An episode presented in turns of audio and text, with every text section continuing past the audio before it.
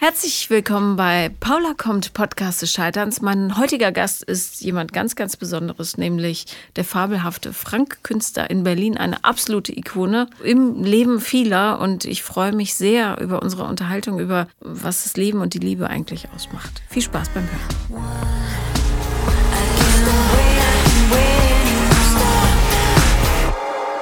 Herzlich willkommen, Frank. Hallo Paula.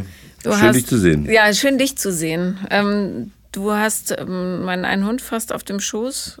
Das erklärt das hektische Atmen, was ihr vielleicht unterschwellig hören werdet. Das kommt nicht von Frank oder von mir. ähm, du warst einer der aller, aller, aller, allerersten Gäste, die ich jemals in irgendeiner Fernsehsendung hatte, die ich gemacht habe. Das wusste ich gar nicht. Also ich erinnere mich natürlich, wie wir zusammen im Bett lagen. Ja, das war schön. Sehr schöne Erinnerung daran, aber ich wusste nicht, dass ich einer der Ersten war. Ja, doch, du warst einer der Ersten und auch einer der die, diejenigen, die mich am meisten beeindruckt haben.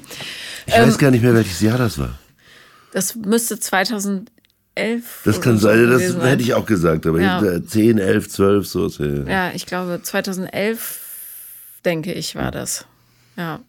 Auf jeden Fall ähm, hast du mich damals sehr beeindruckt. Da war ich ja echt auch ganz neu in dem Thema Sex, nicht Sex haben, aber mich überhaupt mit dem Thema zu beschäftigen. Und da hast du mir damals erzählt, dass du so, so klassische Beziehungskonzepte und so eigentlich gar nicht äh, lebst. Hat sich daran was geändert? Daran hat sich nichts geändert. Also ich versuche immer noch so frei als möglich zu leben, aber es ist trotzdem oft die Frage, wie, wie ich jetzt meine Beziehung definiere. Und ähm, ich finde halt, also klassische Beziehungen sowieso, ich finde immer, wenn normal oder klassisch davor steht, das hinterfragenswürdig. Und äh, Beziehungen sind ja für mich, wenn ich jemand was verspreche und das halte, das ist ja schon eine Beziehung eingehen. Mhm. Und da ich jetzt also explizit keine sexuelle Exklusivität wünsche und erwarte und auch nicht gebe, fällt halt dieser Teil der Beziehung einfach anders aus. Mhm. Du hast schon alles gesagt, oder? Ja, fertig, Dankeschön. nee, man muss dazu sagen, für alle, die dich nicht kennen, Frank so. ist eine absolute Ikone des Berliner Nachtlebens. Das Jeder ist einfach, weil ich schon so alt bin. Nein, so, so wie alt bist du jetzt? Du bist 54. Ach, pff. 54 ist doch nichts. Aber wirklich jeder kennt dich. Das finde ich sehr bemerkenswert. Aber das ist ja auch einfach zu erklären, weil ich mich eben so lange schon exponiere in dieser Stadt an Stellen, wo die kreat junge Kreativszene gerne hingeht. Und alle mussten mich kennenlernen. Es gab keine Alternative dazu. Weil es keinen Weg an dir vorbei es gab. gab keinen Weg an Im dir wahrsten vorbei. Sinne des Wortes. ja, das stimmt. Aber ich ähm, habe dich so nicht kennengelernt. Du, ich habe dich in meinem Bett kennengelernt, das stimmt, was ja vielleicht auch mal was Neues ja, ist, oder? Ist auch was Neues auf jeden Fall. Mhm. Wenn ich so indiskret sein darf, ähm, ich könnte mir vorstellen, dass du als Mann, der Ja oder Nein sagt vor Veranstaltungsräumen, ähm, sehr viele Avancen bekommst. Gibt es irgendwas, was eine Frau tun kann, um schneller in Clubs in Berlin reinzukommen. Oder ein Mann, egal. Da muss ich mich räuspern. Also ähm, tatsächlich denke ich natürlich auch darüber oft nach, aber ich habe einfach so meine Einstellung grundsätzlich dazu verschoben, weil ich nie das Gefühl haben wollte, ich verteile Privilegien, sondern dass die Menschen, die da hinkommen, sowieso das verbriefte Recht haben, daran teilzunehmen. Und wenn es dann ein paar gab, die das nicht hatten, dann gab es halt immer andere Gründe oder was weiß ich, der Raum war zu klein oder, also es geht nie um Styling oder so, sondern es geht immer um Schwingung. Und es gab natürlich Avancen in, in jedweder Form, aber ich bin fast immun dagegen. Also ich spiele immer damit weil es natürlich lustig ist, also von Frauen Avancen zu bekommen. Aber ändern tut das nichts an mir. Also ich weiß, also wie gesagt, ich spiele gerne damit, aber beeinflussen lassen habe ich mich davon nicht. Und bei Männern ist es so, dass ich so, ich nenne es Neurose, ich weiß nicht, ob das das richtige Wort ist, der einzige Punkt oder der einzige Weg von Männern, mich zu beeindrucken, ist, wenn sie mir mit ihrem Doktortitel oder mit ihrem Wissensvorsprung äh, wenn sie das darstellen können. Ich habe immer alle gefragt, hast du einen Doktortitel oder bist du Professor, ordentlicher Professor an der Deutschen Hochschule? Und wenn sie das mit Ja beantwortet haben und auch beweisen konnten, dann durften sie rein. Denn das war auch eine Art von Spiel, aber ja. äh, genau, wenn wir schon über meine Neurosen reden, äh, ich finde es halt interessant, wenn intelligente Menschen mich umgeben. Mhm. Und so konnte ich da ein wenig selektieren. Und ich kenne übrigens auch ganz viele Frauen, die eine ordentliche Professur der Deutschen Hochschule haben. Ja, na klar. Ja. Hast du die das auch gefragt? Na, bei Frauen ist es ja weniger wichtig. Die haben andere interessante Attribute. Aber gut ist es trotzdem. Aber ich habe sie natürlich auch gefragt. Mhm. Naja, dass es weniger wichtig ist, würde ich jetzt nicht sagen. Nicht aber, falsch verstehen. Aber für den, für den Moment. Nee, genau, also den, doch, vielleicht ist dieser Satz jetzt missverständlich. Also ich bin explizit für Female Empowerment in jeder Position, in jeder Perspektive. Mhm. ja, ich glaube, wer dich kennt, der weiß das auch so ein bisschen. Naja, ich frage deshalb, weil ich, äh, weil du eine sehr ähm, geliebte Autoritätsfigur bist.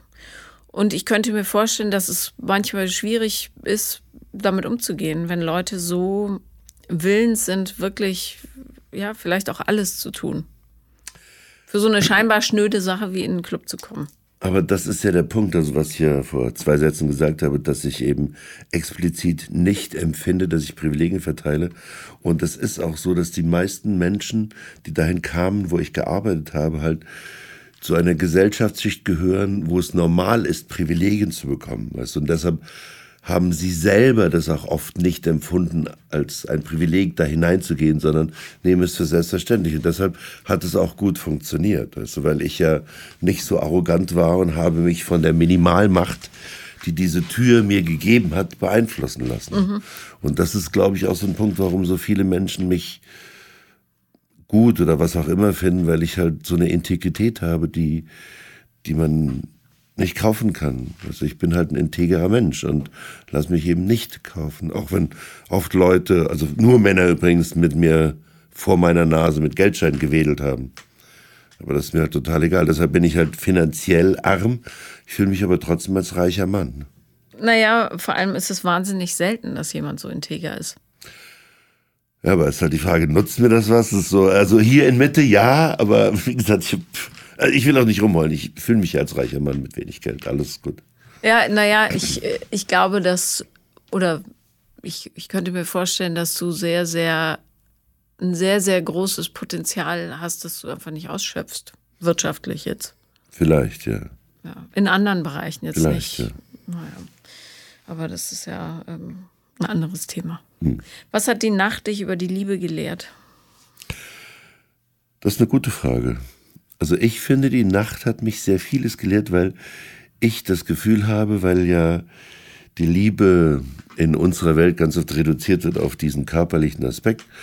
Und ähm, aber ich habe so oft beobachten können, dass sie halt universell sein kann. Also bei ganz vielen Menschen, dass die Menschen halt sich mit Liebe begegnen und wir eben mit wir meine ich mich im Pluralis Majestatis, verzeih. Äh, diese Orte geschaffen haben, wo sie sich ausdrücken können. Und, ähm, und der Ausdruck über die Liebe ist halt, finde ich, das Schönste überhaupt, wenn halt Menschen sich begegnen und sich offen und freundlich mit Toleranz und Liebe und Verständnis. Und was daraus dann erwächst, das ist ja immer erst der zweite Schritt, ob das physisch wird oder nicht. Aber und dass halt Liebe überhaupt nichts mit Körperlichkeit zu tun hat, weil ich habe ohne jetzt aus dem Nähkästchen plaudern zu wollen, das will ich nämlich explizit nicht, aber ich muss schon sagen, dass halt alle Menschen, die halt, also alle in Anführungsstrichen, die halt an mir vorbeigelaufen sind, immer Momente hatten, wo sie behauptet hatten, dass die Partnerin in dem Moment ist meine große Liebe und eine Nacht später waren sie mit einer anderen da. Mhm. Also auch vice versa, also Frauen genauso wie Männer, das nimmt sich nichts. Obwohl Frauen natürlich weiter sind als Männer im, in diesem Ding. Also so Cheating ist was, was Frauen vernünftiger machen als Männer. Frauen werden ja statistisch auch seltener erwischt. Das stimmt, ja. Aber ähm, was machen Frauen da besser, und ohne das jetzt irgendwie werten zu wollen? Na, weil, äh, wie gesagt, ich habe das Privileg gehabt, für sehr viele intelligente, interessante Frauen kennenzulernen. Und ähm, ich glaube, sie machen besser, dass sie sich halt nicht mehr vormachen müssen, einem Partner irgendwas zu versprechen, um ihn an sich zu binden, sondern einfach so sagen, das ist heute so und morgen vielleicht anders. Und Männer können das noch nicht so gut. Männer spielen das, aber können es nicht so gut. Hm. Das heißt, ähm, müssen dann Männer vorgaukeln, dass dahinter so eine riesige Story ist? Oder? Genau, aber das tun sie hauptsächlich erstmal für sich selber, weil ja das gesellschaftliche Konstrukt erwartet, dass wir immer noch eine klassische Zweierbeziehung führen. Und das ist natürlich tief in uns drin. Und sich davon zu lösen, weißt du, zu sagen, ich bin ganz frei und habe überhaupt keine Bindung so und keine Verträge mit diesem gesellschaftlichen Konstrukt, sondern ich tue nur, was ich will das ist halt schwer zu realisieren, weil er die ganze Gesellschaft sagt, nein, wir müssen eine klassische Zweibeziehung führen, weil die Familie ist ja der Kern von allem und das finde ich halt nicht mehr. Mhm. Obwohl es auch ambivalent zu betrachten ist, weil natürlich wäre es schön, wenn wir als uns alle als Familie betrachten und alle freundschaftlich und verständnisvoll miteinander umgehen. Und wenn man als das den Kern aus der Familie nimmt, was er ja Teil ist, wäre das schön. Aber es ist ja nicht so, dass wir uns so verhalten, sondern für mich oder in der Beobachtung ist es so, dass halt das eher abgrenzen ist. Man sagt, das ist meine Familie und da draußen ist irgendwas und die müssen auch nicht, also mit denen spielen wir auch nach anderen Regeln und das finde ich halt falsch. Also mhm. und die, die, ich verteidige diesen Kern ja, gegen genau. alles andere. Ja. Und ich finde, man muss halt genau umgekehrt machen, sondern diesen Kern halt auflösen und versuchen, mit so vielen Menschen als möglich freundschaftlich, liebevoll und verständnisvoll umzugehen. Mhm. Ich denke viel darüber nach, weil es mich selber auch so beschäftigt weil ich jetzt in einer Lebensphase angelangt bin, wo ich ja, vielleicht den Luxus habe, das auch problemfrei machen zu können, weil meine Kinder alt sind schon. Wie alt sind deine Kinder? 17 und 14. Oh, dann. Ja, also der, der Drops ist gelutscht. Ich habe, ähm, ich kriege eher Fotos von Nachtereignissen als was anderes. Aber ähm, und ich habe äh, keinen Partner mehr ähm, und frage mich auch, wie, wie wird es in Zukunft weitergehen, weil ich das Gefühl habe, dass diese klassische Geschichte vielleicht auch gar nicht so gut zu mir passt jetzt in dieser Lebenssituation und ich mir möglicherweise aber zu schwer tue, da das ganz frei zu gestalten, weil es mir zu unstrukturiert ist. Ja. Aber ich kann dich verstehen, weil natürlich also dieser Druck der Gesellschaft, äh, dass von allen erwartet wird, dass sie eine klassische Zweibeziehung führen und dass auch erklärt wird, gemeinsam ist man stärker etc. pp. Und, aber wenn man halt diesen Schritt macht und sagt, ich finde Familie, Freundschaft äh, als äquivalent an, oder ich empfinde Familie, Freundschaft als äquivalent, dass man dann halt andere Wege des Zusammenlebens finden kann. Und halt, wenn man, und das ist jetzt wieder das blöde Pathos daran, wenn man sich selber liebt, ist man nicht angewiesen auf einen Partner, um zu sagen, ich bin stark, sondern ich bin alleine stark. Und, und ich bin explizit gegen diese FDP-Meinung, jeder ist seines Glückes Schmied, sondern wie gesagt, ich finde ja, das muss halt äh, so Gemeinschaftsziel sein. Gemeinschaftsziel sein und mhm. eben, dass halt mehr Menschen diese Basis finden und sagen, wir machen das zusammen. Und ich kann das mit meinen Freunden halt. Also.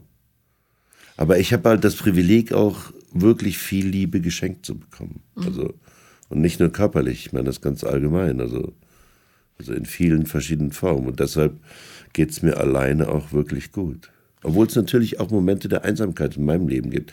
Aber die gibt es in der Beziehung auch. Mm, das stimmt. Wie gehst du mit Einsamkeit um? Oder, oder hast du überhaupt diese Momente, wo du da sitzt und sagst, ich fühle mich einsam? Ich habe solche Momente, zum Glück sehr selten. Und wenn es dann so ist, dann ziehe ich mich in mich zurück, begebe mich in die Selbstreflexion und äh, lenke mich ab mit, ich muss dann morgen wieder was machen, was arbeiten, weil ich relativ viel arbeite. Mhm. Und sowieso immer was zu tun habe. Also das Gibt es denn auch, hast du Ruhephasen auch, wo du mal richtig gar nichts machst? Äh, während des Lockdowns hatte ich das.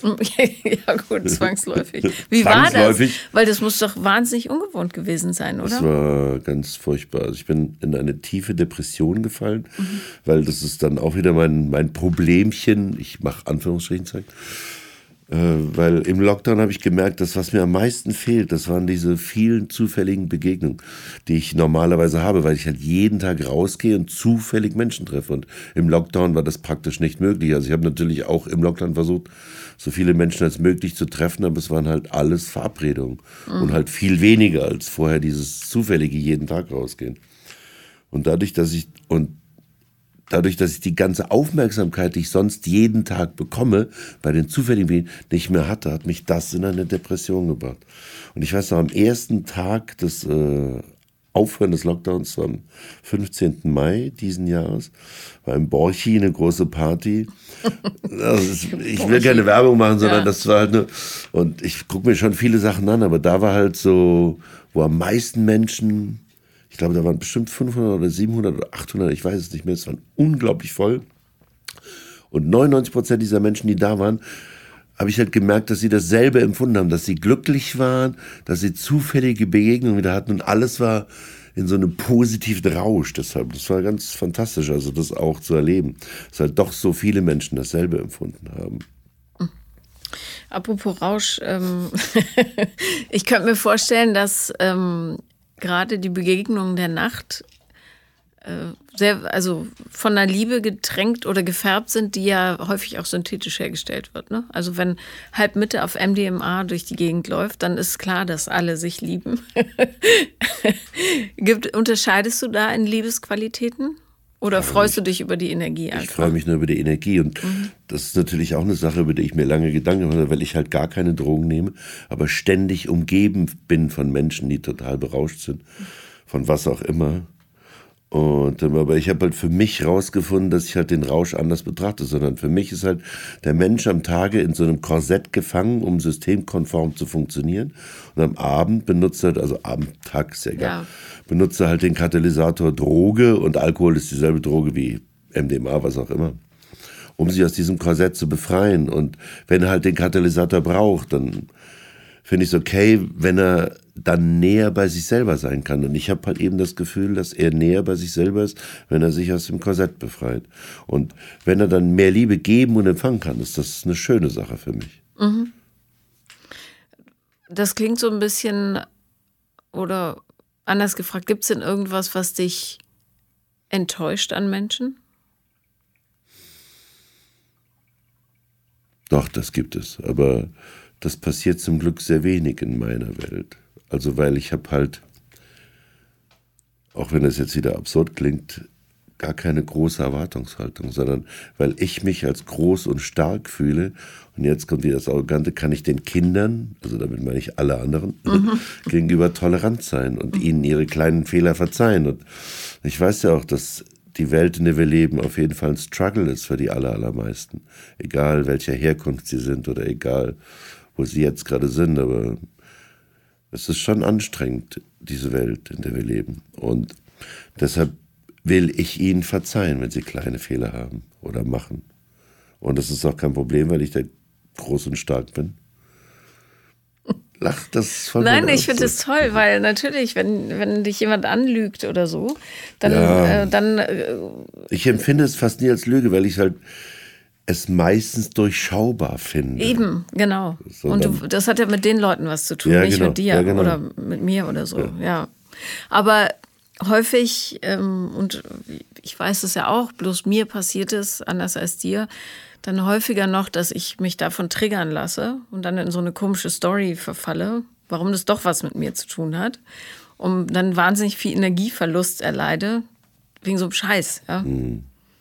Also ich finde dieses äh, fast ähm, Mönchsartige schon cool, wenn man diesen Zustand erreicht hat. Ich habe halt auch eine Weile gebraucht, um in diesen Zustand zu kommen. Der ist nicht von heute auf morgen, sondern halt ständige Selbstreflexion, Demut, Lernen und äh, ist alles, finde ich, auch leicht und schwierig zugleich zu erklären, weil ich bin bei mir selber, also und ich bin nicht perfekt. Also natürlich habe ich Momente des Strugglings und der Einsamkeit, die ich schon gesagt habe, der Schwere. Aber irgendwie habe ich einen großen Quell von Liebe zu allen Wesen in mir drin und der hilft mir immer wieder. Und wenn ich nicht strugglen würde und nicht Zweifel hätte, dann, dann wäre ich ja Gott. Ich bin aber nur ein Mensch. Ach du, da gibt es in Berlin geteilte Meinungen zu dir. manche sagen so, manche so. wenn, ähm, wenn Menschen zu dir kommen mit so Beziehungsproblemen, bist du da ein guter Ratgeber? Ich glaube schon, ja. Kannst du denn nachvollziehen, dass manche Menschen noch diese, dieses monogame System bevorzugen? Also das mit der Monogamie ist ja explizit nochmal ein anderes Thema. Aber so, ich kann nachvollziehen, dass sie sich wünschen, eine klassische Zweierbeziehung zu haben, weil es natürlich schwer ist, alleine zu sein und halt diesen Bewusstseinszustand zu erreichen, dass man alleine stark sein kann, ist fast das Schwierigste. Und dann diese klassische monogame, in anderen Zweierbeziehung, ist natürlich eine schöne Vorstellung zu wissen, da ist dieser Mensch, der ist mit mir für lange Zeit, vielleicht für immer. Und ähm, aber wie gesagt, in, explizit in dieser Berlin-Mitte-Welt ist es, glaube ich, das Allerschwierigste, eine klassische monogame Zweierbeziehung zu führen. Weil es gibt ein Überangebot an Möglichkeiten in jede Richtung und äh, dem zu widerstehen ist schwierig. Aber da könnte man natürlich auch gegenargumentieren und sagen, naja, das Überangebot ist eine schier unendliche Auswahl von Dingen, die du sowieso schon kennst. Ich, ja. Aber das Gegenüber ja noch nicht. Ja, gut. Also ich habe, und das soll jetzt nicht unromantisch klingen, aber ich habe neulich gedacht, dieses, was wir Liebe nennen oder, oder Verliebtheit oder dieser Liebesrausch, in dem man sich so in den ersten Monaten befindet, das ist ja so von Zufällen ähm, durchtränkt, dass es eigentlich kaum ernst zu nehmen ist. Also weil, ja, wärst du nicht an einem bestimmten Ort zu einer bestimmten Zeit würde dieses Gefühl nicht in dir ausgelöst werden. Und hat es dann tatsächlich so viel damit zu tun, dass du den Menschen gefunden hast oder ist es nur Zufall? Das ist jetzt so bei den großen philosophischen Themen angekommen. Ja, das ist, äh, nein, nein, das, äh, ich finde es gut, dass wir da sind. Weil äh, ich finde, du hast recht, dass der Zufall eine Riesenrolle spielt, aber halt hinter dem Zufall in der Reflexion über dich muss ja stehen oder in der, in der Analyse, dass du halt den Wunsch hast, Dinge zu erleben, weißt du? Und dann halt kommt der Zufall und zeigt dir einen, einen Punkt, wo es eine kleine Möglichkeit gibt und du dann eben den Punkt, diese Möglichkeit erweiterst, dir mehr zu zeigen. Und, ähm, und aber was ich vorhin gesagt habe, äh, dass ich halt diese zufälligen Begegnungen vermisst habe und das ist eben genau dasselbe, also ein Teil davon, dass man sich halt wünscht, dass es viele positive zufällige Begegnungen gibt, auch in der Liebe. Und das fördert natürlich das positive Gefühl. Und ähm, ich bin aber trotzdem auch der Meinung, dass es deterministische Dinge gibt in unserer Welt, also also herausgehend aus uns, was wir uns für eine Zukunft und für ein Leben vorstellen. Und das determiniert eben, was du bereit bist zu erfahren. Und ähm, gleichzeitig sagst du, du selbst wirst dich in dieser Erfahrung aber nicht einschränken. Nein. Aber bedeutet das, dass du kein großes inneres Bild hast, wie, wie so die Fürsorge oder wie man das jetzt nennen soll, um dich herum aussehen soll? Also ich, ähm, ich frage deshalb, weil es wird natürlich auch schwieriger, diesen Lifestyle zu leben, je älter man wird. Ne? Wenn du das 20, stimmt. 30 bist, pff, easy, nach mir die Sinnflut. Ja. Wirst du 40, wird es schon schwieriger, mit 50 noch schwieriger. Was ist mit 60, 70? Ne? Das ist auch richtig, was du sagst. Und auch darüber denke ich nach, weil also tatsächlich ist so, dass ich seit 20 Jahren denke, so kann das nicht weitergehen. Mhm. ja.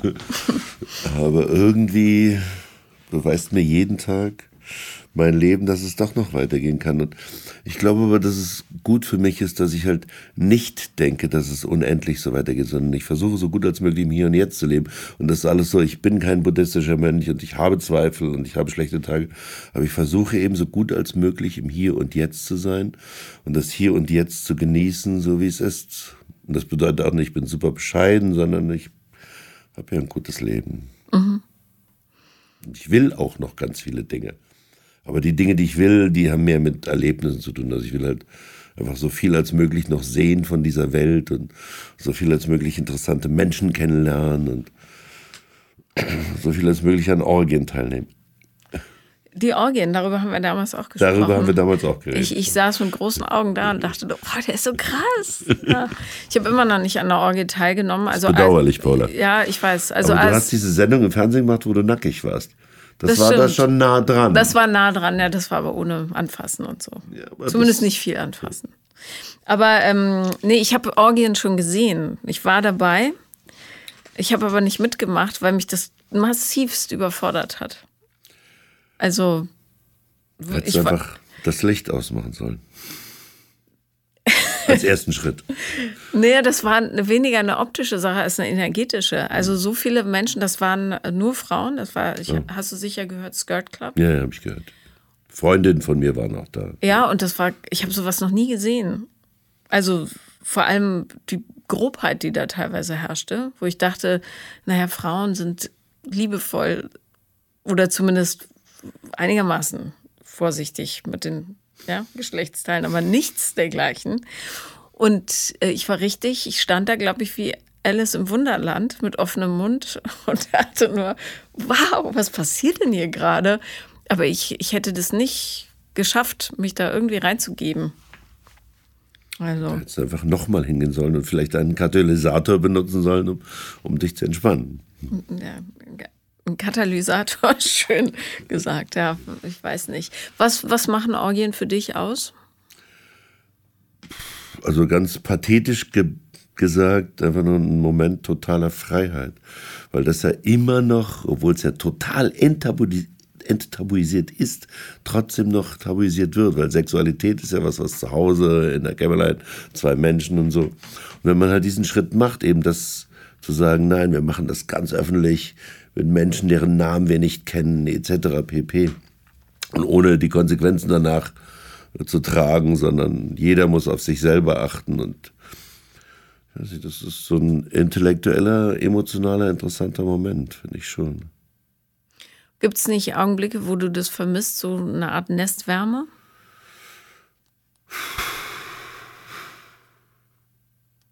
Ganz wenige Momente gibt es, aber wirklich sehr wenige.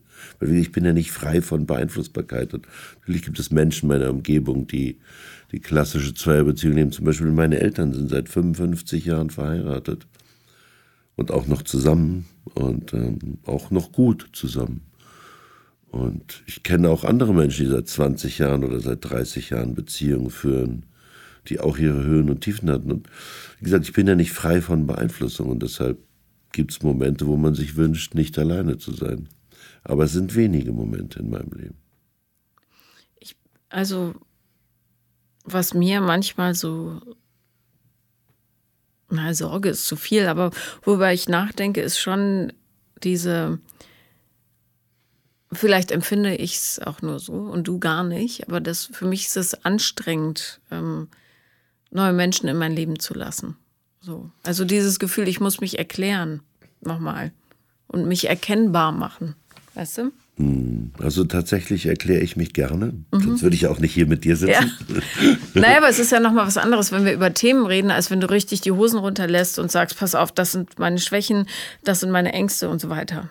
Da, da, da. So funktioniere ich, das triggert mich. Aber wie gesagt, mich nicht, sondern ich freue mich, wenn ich jemand Neues kennenlerne. Also tatsächlich wird das aber mit dem Alter weniger. Also überhaupt sich zu öffnen für neue Menschen. Obwohl ich es gerne mache, beobachte ich das auch, dass ich habe zum Beispiel in den letzten pff, zehn Jahren, glaube ich, zwei neue Menschen in so den ganz engen Kreis gelassen.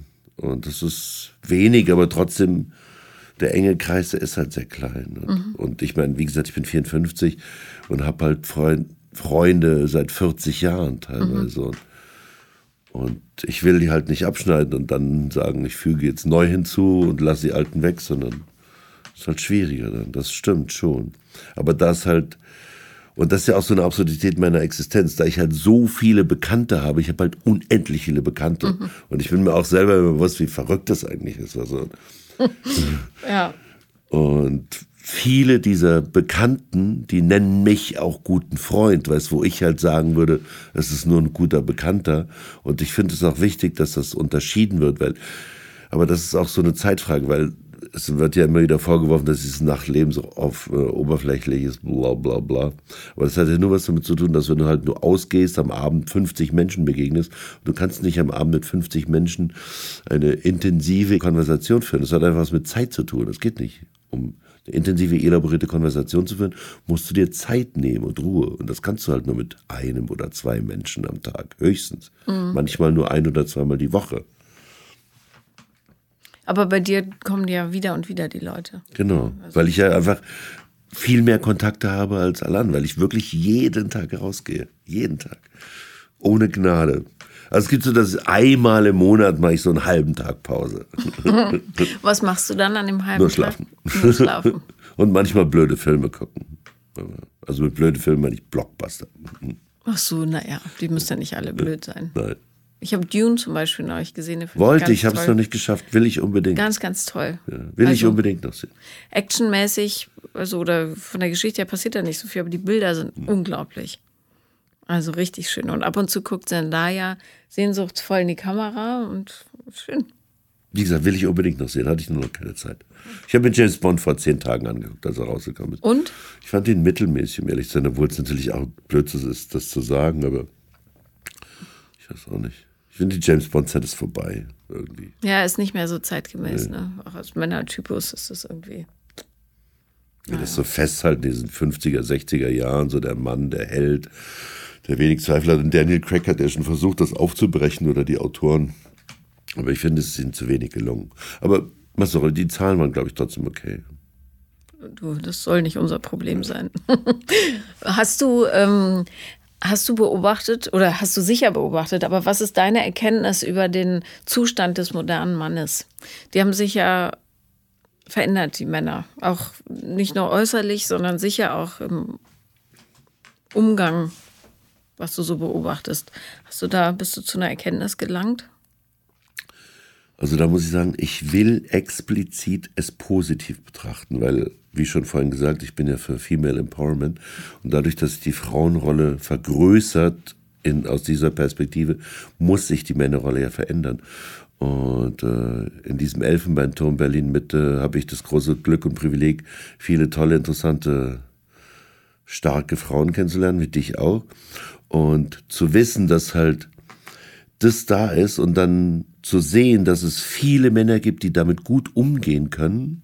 Also, aber wie gesagt, das hat was mit, glaube ich, der, dem Privileg zu tun in dieser Welt, in der wir uns, also in meinem engen sozialen Umfeld, das meint die 5000 Leute, die ich gut kenne, ist es so, dass halt 99 Prozent der Männer es verstehen, dass sich die Frauenrolle mehr verändern muss als die Männerrolle und dass deshalb die Männer, also dass das der Grund ist, warum die Männerrolle mhm. sich ein bisschen mhm. ändert und dass sie gut damit umgehen können, dass sie ähm, auch davon profitieren. Also weil das, und wie gesagt, der, der sexuelle Aspekt spielt ja immer wieder eine Rolle, dass die Frau eben nicht mehr Opfer ist, sondern eben stark und sagen kann, was ihre Lust ist und sich nehmen kann, was sie will und so. Und das.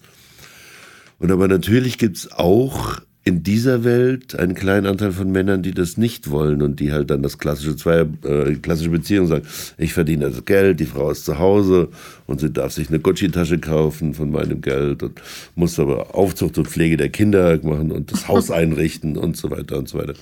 Das gibt's auch noch, aber es ist weniger geworden und das finde ich gut. Und wie gesagt, ich will es ja positiv betrachten und ich sehe halt, weil ich das ja schon 40 Jahre bewusst beobachte. Also seit ich 14 bin, reflektiere ich über mich und die Welt. Und ich kann schon sehen, dass es sich viel und stark und gut verändert hat. Zu dem, was ich besser finde, im Female Empowerment im Ganzen. Haben die Männer oder anders gefragt, haben die Frauen in deinem Umfeld größere Schwierigkeiten dadurch, einen für sie geeigneten Partner zu finden? Garantiert ja. Weil auch wenn ich gerade gesagt habe, es gibt so viele Männer, die das mittragen, ist es trotzdem schwieriger geworden, weil eben die Frauenrolle sich erweitert und vielleicht die Männerrolle sich dadurch ein ganz klein bisschen verengt. Und also das Selbstverständnis des Mannes hat sich ja verändert. Also dass ja die letzten 2000 Jahre Zivilisationsgeschichte oder wie lange man das nehmen will, was so, dass der Mann immer der starke Ernährer sein musste. Und diese 100 Jahre Emanzipationsgeschichte, die wiegen natürlich nicht so schwer wie diese 2000 Jahre Zivilisationsgeschichte. Und der Mann wird noch eine Weile brauchen, bis er das wirklich verinnerlicht hat, dass wir eine äh, paritätische Gesellschaft sein müssen, um gewappnet zu sein für die Zukunft, ohne jetzt zu großen Pathos hier auszupacken. Verzeih. Naja, ich finde es schön und interessant vor allen Dingen, weil ich wirklich gespannt bin, wie sich das noch entwickelt. Ähm, weil ich das äh, auch in meinem Freundes- und Bekanntenkreis beobachte, dass zum Beispiel es immer noch ein Wahnsinnsproblem für ganz viele Männer ist, wenn die Frau mehr verdient als der Mann. Und das schlägt sich unglaublich unmittelbar auf die Potenz aus. Das äh, weiß ja. ich und äh, das beobachte ich auch in meinem Umfeld. Aber wie gesagt, wenn man es als Prozess betrachtet, das, diese Transformation, die wird halt noch 100 Jahre dauern oder was, oder noch 200. Man, und wie gesagt, du kannst nicht erwarten, dass 2000 Jahre Zivilisationsgeschichte mit dieser 100 Jahre Emanzipationsgeschichte oder jetzt so die, die sehr weit gegangen, also die letzten 40 oder 50 Jahre ist die Emanzipation ja sehr weit gegangen, wenn man von, mit Twiggy anfängt oder den, fangen wir den Suffragetten 1916 an, ist alles scheißegal. 100 Jahre, 50 Jahre. Aber der Prozess, hat ja trotzdem auch immer wieder so einen, so einen gegenläufigen Prozess, wie zum Beispiel, ich weiß nicht, ob du dich erinnerst, Eva Hermann hat irgendwann mal so ein Buch geschrieben, so, die Frau soll zurück an den Herd. Ja, ja. Ich weiß nicht mehr, wie der Titel war, auf, jeden Fall war das das Thema. Mhm.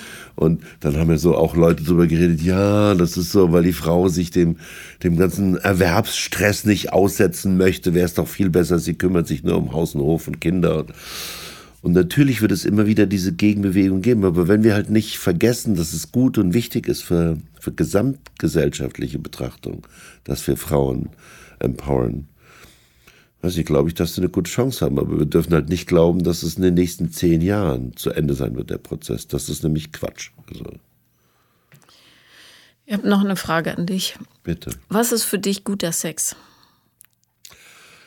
Das ist einfach so, wie ich vorhin schon gesagt habe, ein Moment der Freiheit. Also guter Sex kann auch ein nur ein Kuss sein und wenn ich ihr einmal an den Arsch fasse, aber wenn der Moment der Inspiration da ist, war das schon gut. Also es muss einfach frei und neu sein und dann neu ist und was war. Es muss frei sein und, und. Es muss sich halt lebendig anfühlen. Es muss sich lebendig anfühlen. Es muss ein, ein ganz kleines Stück Ekstase haben. Und Ekstase bedeutet ja nicht so totale Ekstase immer, sondern eben so der kleine, diese ganz kleine Inspiration, von der du auch geredet hast, als du über deine Liebeserfahrung oder Verliebtsein geredet hast. Also mhm. diese kleinen Momente. Ja. Das ist guter Sex für mich. Es ist nämlich eine Frage, die mir wahnsinnig oft gestellt wird. Die schreiben mir dann auf Instagram und sagen, ich weiß nicht genau, ähm, ob ich guten Sex habe oder nicht. Woran erkenne ich das denn? Mhm. Ja, und dann ähm, erwarten viele einfach so eine Checkliste. Das und das und das und das muss gegeben sein und dann ist es richtig. Ja, anstatt darauf zu achten, dass es tatsächlich dieses, ja, dieser Funken der Schöpfungskraft ja, aber das ist auch so, ein, so, eine Erkenntnis, so die halt nicht von heute auf morgen kommt. Das muss halt, und nochmal, wir sind ja alle nicht, nicht beeinflussbar, sondern wir sind alle beeinflusst von der Welt, in der wir leben. Und wenn die Welt halt dir andere Sachen vorlebt, aber dieser übermäßige Pornokonsum, alle konsumieren ja Pornos, weißt du. Und was da halt passiert in der Sexualität, obwohl ich auch Pornos konsumiere, ich gebe es auf und zu, weiß ich, dass es halt eine ganz, also eine total falsche Erwartungshaltung bringt. Und ähm, Warum konsumierst du dann Pornos? Also ich finde es manchmal lustig, verzeih. Aber ich bin ja nicht beeinflusst von der falschen Erwartungshaltung, sondern ich bin da, wo was ich sage, für mich ist halt dieser kleine Moment der Freiheit und der Ekstase wichtiger als die technische Performance beim Sex. Mhm. Die spielt für mich gar keine Rolle. Es gibt ähm, Studien äh, inzwischen zum Thema Pornokonsum, die tatsächlich im MRT gezeigt haben, dass sich der Frontalkortex verändert durch, Krass. also stumpft ab. Ja? Und dann brauchst du härtere und härtere Reize. Ich glaube, dass da auch der Ursprung äh, für diese kinderpornografische Epidemie mitliegt, weil die Leute so abgestumpft sind, dass sie mhm. einfach immer krasser und krasser und krasser werden müssen. Was äh, ich, ich finde es so schade, dass wirklich niemand darüber spricht. Sondern alle immer noch so tun, als würden sie keine Pornos konsumieren. Nee, nee, man muss darüber reden. Übrigens äh, auch ein wahnsinnig großes Thema unter Frauen ist, dass sie das Gefühl haben, der Mann betrügt sie, wenn er Pornos guckt. Das finde ich Echt? so schräg, Das weil es, ja, schräg. Ja. äh, weil es ja wirklich gar nichts miteinander zu tun hat.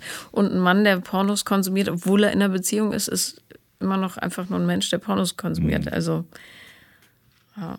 Aber das sind Fragestellungen, die an dich gar nicht herangetreten Nee, gar werden, nicht, äh, nein. getragen werden. Ich kann mir vorstellen, dass die Leute, gerade wenn die dann so sehr emotional werden im Laufe des Abends, Also dass, tatsächlich gab äh, Füße zwei, drei Freundinnen von mir, die mir genau das erzählt haben, dass sie ihren Freund erwischt haben beim Porno gucken und sich echo, obwohl sie selber eigentlich ganz freie Sexualität hatten, sich trotzdem echauffiert haben.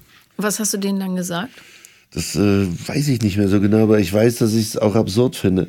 Und für mich ist das halt, also ihre Beschwerde so eine Art von diesem possessiv sein wollen, weißt du, dass dann, wenn er eine Beziehung mit mir hat, gehört seine Sexualität ganz mir und den Ansatz finde ich halt kategorisch falsch. Also und naja, aber ich finde es nicht schlimm, wenn sie so einen Prozess durchmachen und das lernen müssen. Aber es ist trotzdem schwierig, weißt du. Hast du ähm, noch irgendeinen Tipp für ein gelingendes Leben, deiner Meinung nach? Schwerste Frage von allen. Ja, aber du bist so, ich finde, ich rede gerne mit dir, weil du so, du hast so viel Lebenserfahrung. Dadurch, dass du dich wirklich immer so vielen neuen Impulsen aussetzt, ähm, trifft man nicht oft. Ja, aber da kann ich nur ganz profane Dinge sagen. Sei bei dir selber, vertraue dir, schenke deinen Mitmenschen Vertrauen, verzeihe dir deine Fehler, verzeihe der Umwelt ihre Fehler, gebe nicht auf beim ersten Scheitern, so ganz einfache Sachen sind das alles. Ne? Du, aber ein Haus wird auch Stein auf Stein gebaut. Das sind ja auch wird auch, genau. Sachen. Kleine, viele kleine Schritte. Und halt immer wieder Selbstreflexion, aber sich nicht verlieren in der Selbstreflexion, sondern sich auch bewusst machen, dass es auch viele gute Dinge gibt, auch im Kleinen und dass wir alle privilegiert sind hier. Also wir leben in einer sehr privilegierten Welt und dass man auch dankbar dafür sein kann, wobei ich nicht sagen will, dass ich der Regierung dankbar bin, sondern den vielen Menschen, die das ermöglichen, frei, relativ frei zu leben. Vielen Dank, dass du da warst. Sehr gerne, Paula. Hat mich gefreut, dich wiederzusehen. Ebenso. Das war Paula kommt, Podcast des Scheiterns. Und wenn ihr auch mal dabei sein wollt, dann schreibt mir am besten auf Instagram. The Real Paula Lambert bin ich da. Und wenn ich nicht antworte, dann schreibt nochmal und sonst nochmal. Dankeschön.